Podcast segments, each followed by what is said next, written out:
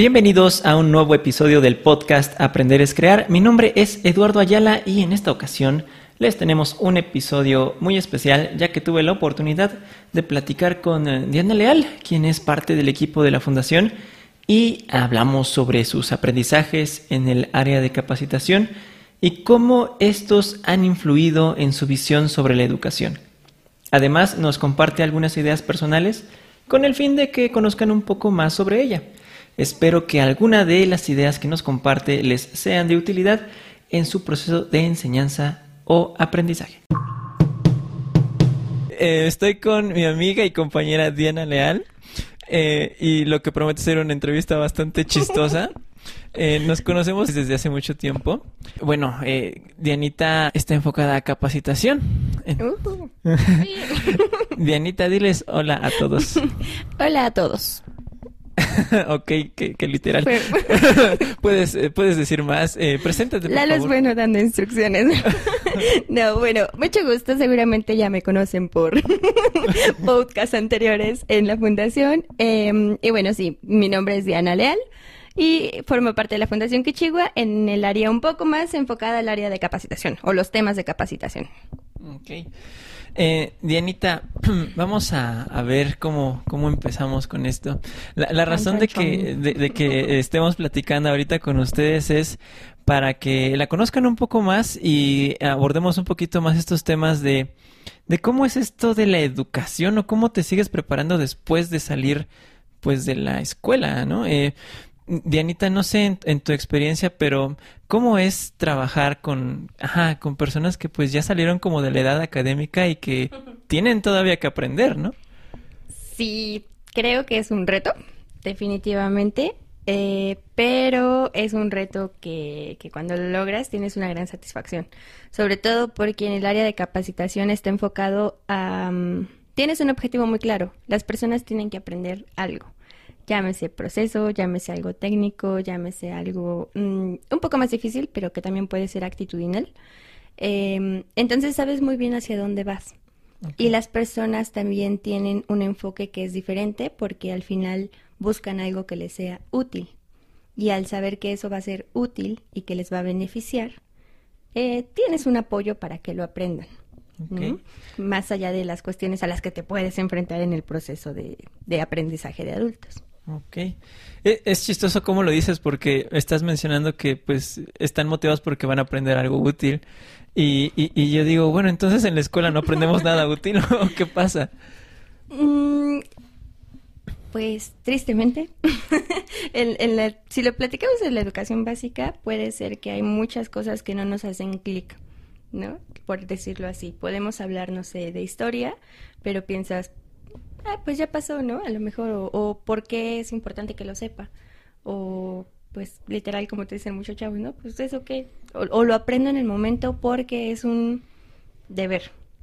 Sin embargo, en la educación para adultos, justo hay un principio de la andragogía, que es la, disciplina que se encarga de toda la, educación y el aprendizaje en adultos, em, que habla justo esto, ¿no? De la funcionalidad. Nosotros, eh, pues con la experiencia que tenemos, digámoslo así, como adultos, con las vivencias que hemos tenido, enfocamos nuestro cerebro a aquello que nos es útil. Ok. Entonces, em, pues justo, si algo no nos hace clic, si algo no nos hace sentido, no le prestamos atención. Y puede, y puede ser eh, pensémoslo todos nosotros, ¿no? Eh, eh, imaginemos todos los estímulos que llegan a nuestra mente diario, con imágenes, en Facebook, en la tele, con algún libro, en nuestro trabajo. Y todo aquello que no nos es relevante, simplemente lo dejamos de lado. Nos puede ser relevante porque a lo mejor nos mueve algo y, decimos, ay, suena interesante, ¿no? O, híjole, esto es una obligación y tengo que cumplirlo. O seguro me van a empezar a pedir este tema. Entonces, esto ya implica más cuestiones de vivencias implica más cuestiones de experiencia y ya sabes que tienes que aprenderlo porque hay una funcionalidad o una utilidad para ti. Ok, entonces tiene que ver más que nada con cómo lo dimensionamos nosotros. O sea, de niños tal vez pues no estamos pensando en qué nos va a ser útil y qué no. exacto, solamente digamos vamos aprendiendo y obviamente hay aprendizajes más significativos que otros, ¿no? Información que se te queda de cierta forma eh, más grabada, por decirlo así, y además de grabada que le das un significado diferente porque lo unes con cosas diferentes. En la cuestión de la educación para adultos, pues la funcionalidad es, tiene que ver mucho con esto, ¿no? De qué significado le estás dando y por qué significa algo para ti. Hmm.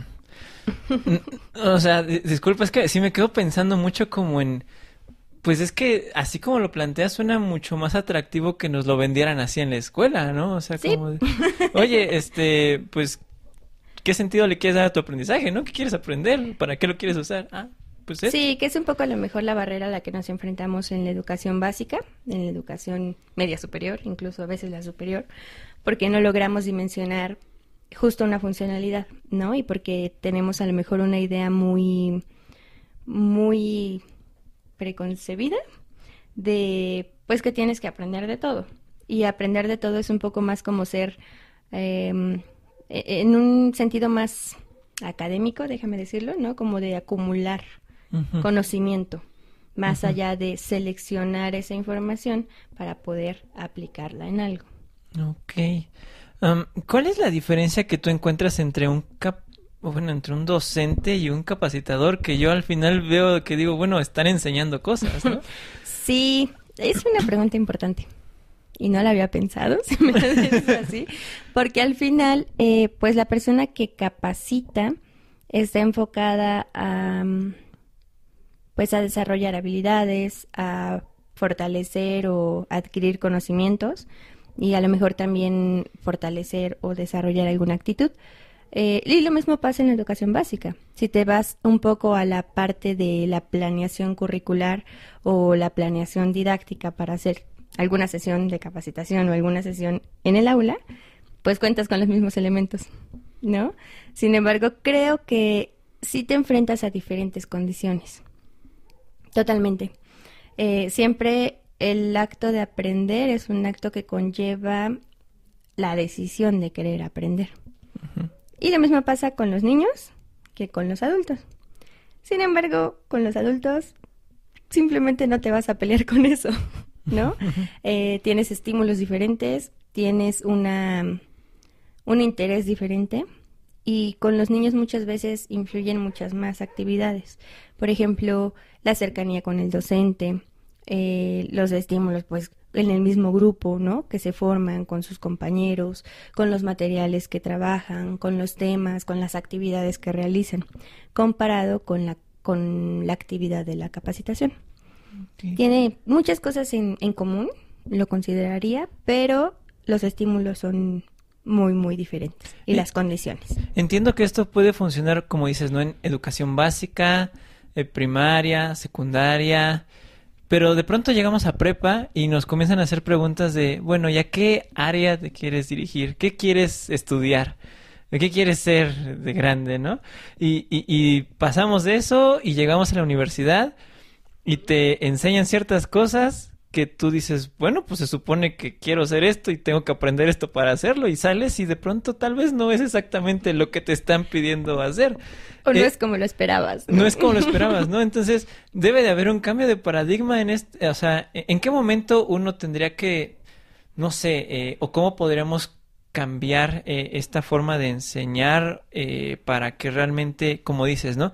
Dejemos de aprender de todo eh, nada más porque sí y le demos un sentido al aprendizaje. Creo que muchas escuelas ya lo están haciendo un poco sobre todo la mayor parte de las escuelas privadas, ¿no? Que te venden justo un modelo educativo diferente, porque es algo como más enfocado al campo laboral, que te van desarrollando ciertas habilidades que a lo mejor cuando vas en la universidad ni siquiera piensas que debes desarrollarlas, ¿no?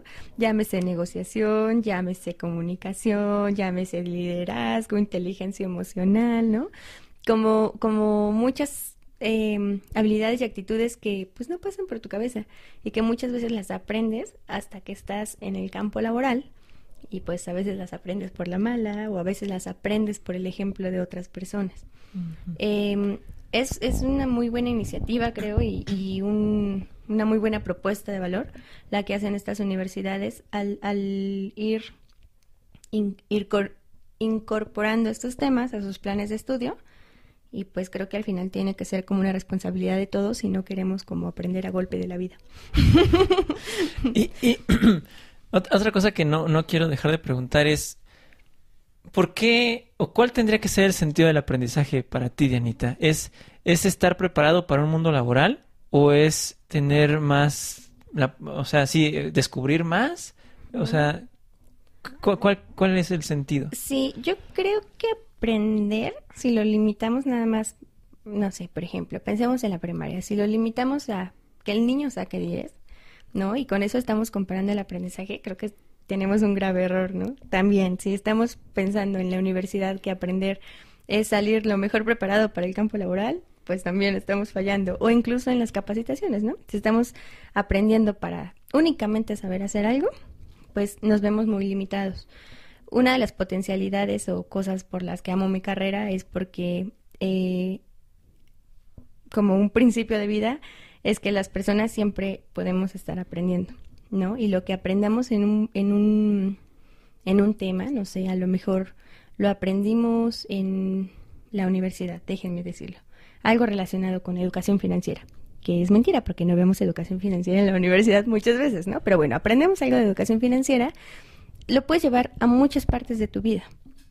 Y creo que esa es la magia del conocimiento, porque lo puedes tener en un área, pero lo puedes replicar en muchas otras. Y al final es como una cadena en la que vas uniendo ciertos conocimientos, ciertas habilidades y te van pues generando eh, una perspectiva diferente, una forma de hacer las cosas diferente, ¿no? Y que al final te permite pues tomar decisiones, mm, desarrollar ciertas habilidades para la vida, eh, enfrentar o ser resiliente a ciertas circunstancias.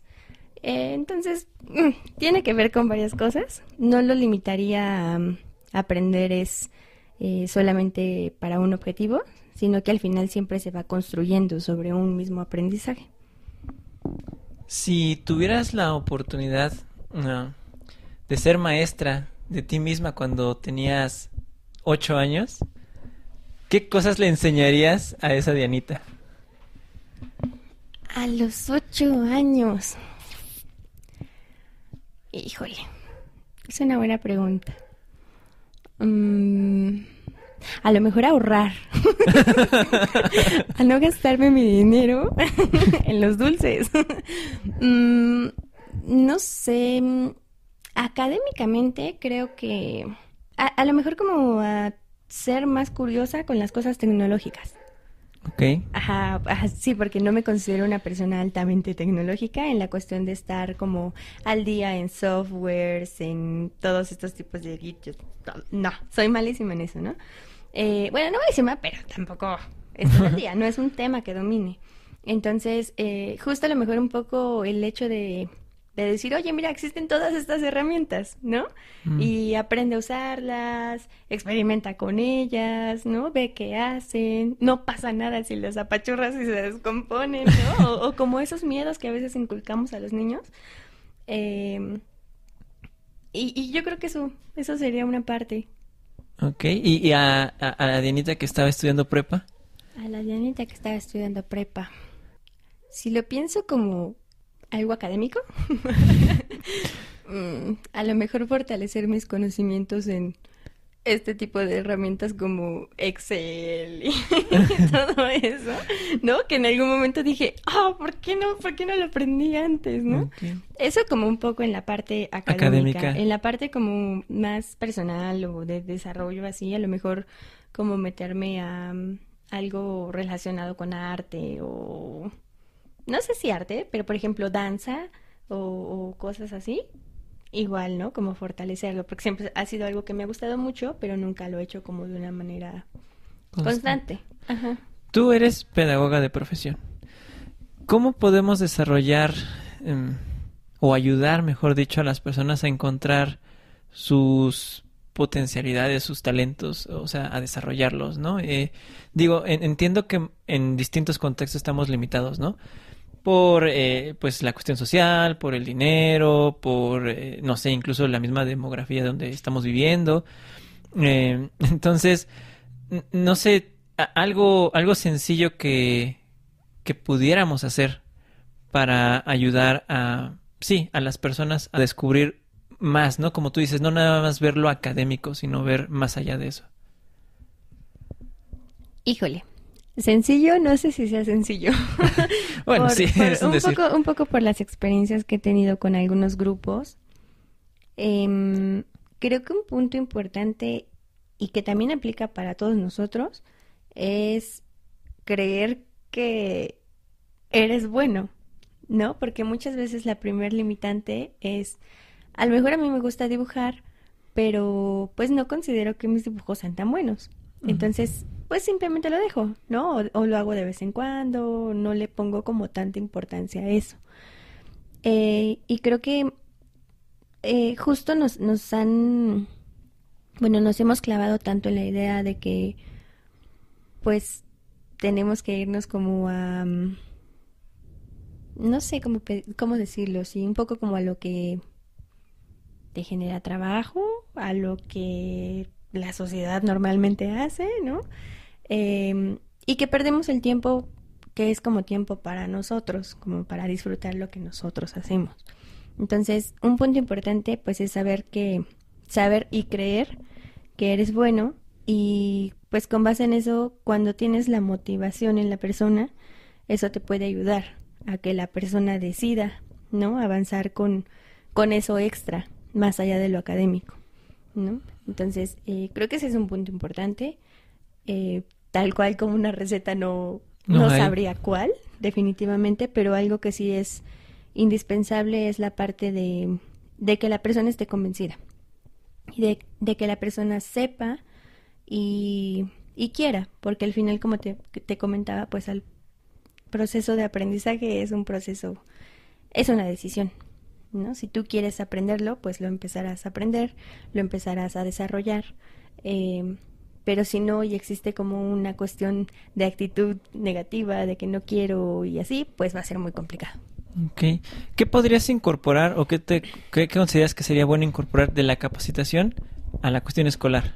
A lo mejor, bueno, es que las estrategias pueden variar en ocasiones, pero básicamente la didáctica puede ser muy similar, desde trabajar con ejercicios hasta trabajar con círculos de discusión, por ejemplo, ¿no? Un poco en capacitación lo que podemos aprovechar mucho que es también otro de los principios em, cuando trabajas con adultos, es recordar que es recordar siempre que los adultos tienen experiencia y que ya han vivido muchas cosas relacionadas o un poco relacionadas con el tema. Ya traen ciertas ideas sobre eso, ¿no? Y eso te permite ir construyendo el nuevo aprendizaje o ir reformulando o, incrementando em, la información o el aprendizaje que estás buscando. A lo mejor creo que un poco eso podríamos hacer en las, en las escuelas, ¿no? Como, pues si hablamos sobre un tema, eh, ¿qué conocen ellos? ¿Qué han visto ellos, ¿no? Los niños o, o a lo mejor lo conocen de una manera diferente o lo han visto, pero que parta de su experiencia para poder llegar a la, a, una conclusión, ¿no? A un aprendizaje. Que en muchos libros de texto de educación básica existe, ya sea de esta forma, o sea, deductiva o también, eh, perdón, inductiva o también deductiva, ¿no? Partiendo de la experiencia, un poco de lo general, hasta llevarlo a un conocimiento muy concreto. Pero creo que uno de los retos que tenemos tanto en capacitación como en docencia o como queramos llamarlo, es em, pues que siempre tengamos como siempre lo comentamos así, ¿no? O bueno, siempre es algo como una forma en la que lo explico, que no pierdas el fondo. La forma puede ser la misma. Es decir, hace poco lo, platicaba con un grupo de, de adultos, ¿no? Tu pastel puede ser de chocolate, de fresa, de lo que sea, pero tu base del pastel si pensamos en un pastel convencional, pues será de pan, ¿no? O bueno, elaborado de pan, tu base de pan. Entonces, este fondo, este fondo de tu pastel tiene que ser el mismo.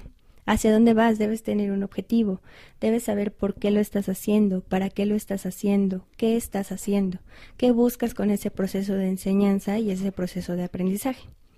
La forma es diferente. A lo mejor en la forma tú le pones más chantilly, o a lo mejor le pones doble relleno, o a lo mejor le pones otros ingredientes. La forma puede ser diferente, pero el fondo es el que no debemos perder de vista. Si quieres, eh, no sé, capacitar sobre trato a clientes, debes tener muy bien identificado el qué estás haciendo, por qué lo estás haciendo y el cómo puede variar, porque tú cómo puedes tener muchas opciones. Lo puedes hacer de forma presencial, lo puedes hacer por videos, lo puedes hacer con manuales, te los puedes llevar a un recorrido, puedes hacer muchas cosas, pero la base es siempre lo que importa. Y creo que eso se puede replicar y es algo que, que, que en el aula debemos tener siempre también muy claro, ¿no? No es el material, no es el recurso, es más bien el fondo, el qué. Tú, tú eres de las chicas más centradas que conozco, en el sentido de que tomas decisiones de una forma muy sensata, creo yo. Eh, eh, eh, ahorita me vas a desmentir si no es cierto. Pero, ¿cuál es tu proceso para la toma de una decisión? Es decir, yo, conozco... paso uno. paso uno. a diferencia de muchas de las personas que, con las que he hablado, tú como tal no tienes un, un, proyecto, digamos, que te haya nacido así de, ah, voy a ser emprendedor, voy a hacer mi negocio, voy a hacer este proyecto. Tú has optado más por una carrera corporativa y eres brillante en eso. Y, y además siento que, que, tienes tiempo o te das tu tiempo para, para ti, para tus, tu familia, tus relaciones, eh, salir. ¿Cómo logras balancearte? Porque siento que lo haces bastante bien. Y, hay muchas personas que yo las veo sufriendo porque no saben qué hacer, ¿no? Eh, ¿Cómo le haces? No he visto mis ataques de ansiedad. Ah, no, no es cierto. No, eh, otro principio de vida es que mm, me gusta lo estable, creo. Y me gusta también como estar bien contigo, ¿no? O sea, no no preocuparte porque eh, tienes que hacer mil cosas, no preocuparte porque debes cosas, no preocuparte porque... Y, y no como no preocuparte porque te valga un cacahuate, ¿no? sino más bien porque hay cosas que están en tus manos y puedes resolver y está en ti resolver. Pero hay condiciones que, aunque te estén impactando, no puedes resolver y tienes que saber hacia dónde mandar tu energía. Tu energía, llámese tu fuerza física, eh, pues tu bienestar, ¿no? Tu, salud, tu atención. Em, creo que definitivamente no es fácil y no es fácil para ninguno de nosotros, seguramente para las personas que nos escuchen tampoco, porque queremos hacer mil cosas. ¿No? Justo queremos tener una pareja, queremos ir de viaje, queremos tener proyectos, queremos estar bien en nuestro trabajo, eh, seguirnos cultivando, ¿no? O seguir como aprendiendo. Y es difícil, pero pues sí, si no estás como bien y no decides a qué enfocar tu energía, pues definitivamente no, no lo puedes lograr y simplemente te agotas. ¿Cuál ha sido uno de los peores consejos que has escuchado? ¿Que te hayan dado o que has escuchado que alguien más da? En algún momento me dijeron, vuélvete indispensable para el trabajo. Y yo sé que, tristemente, a veces es realidad. Pero cuando lo ves en otras personas, creo que no lo quieres vivir. ¿No? O sea, el volverte indispensable a costa de qué?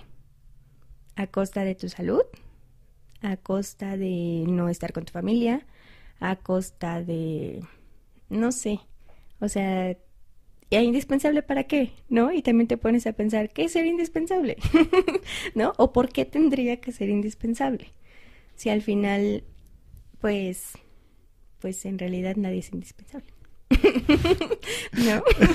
y menos, aunque suene muy, muy terrible esto, pues para las empresas no eres indispensable, ¿no? Entonces, eh, creo que parte de lo que siempre trato de hacer es haz bien las cosas, hazlas pues no por más allá del incentivo que existe, hazlas porque al final pues es lo que te gusta, ¿no? Hazlas porque con tu trabajo puedes impactar otras cosas.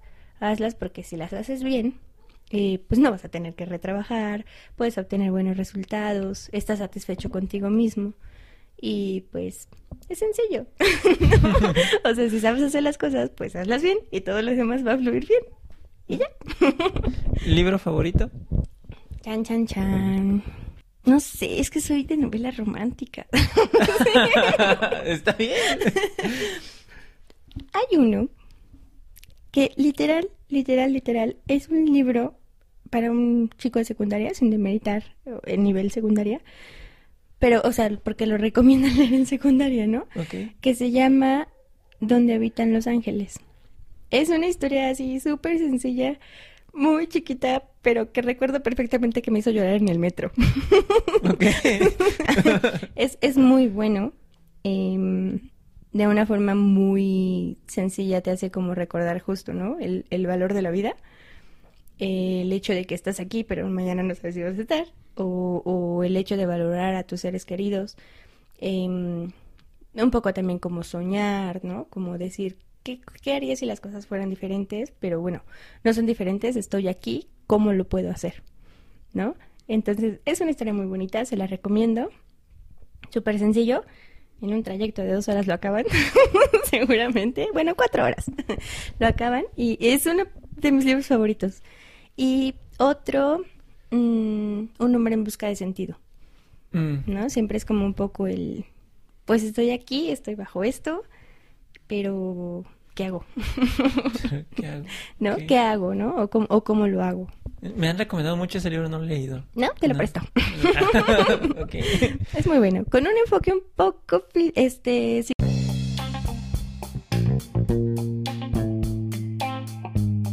Si te gustó este episodio, compártelo con tus amigos.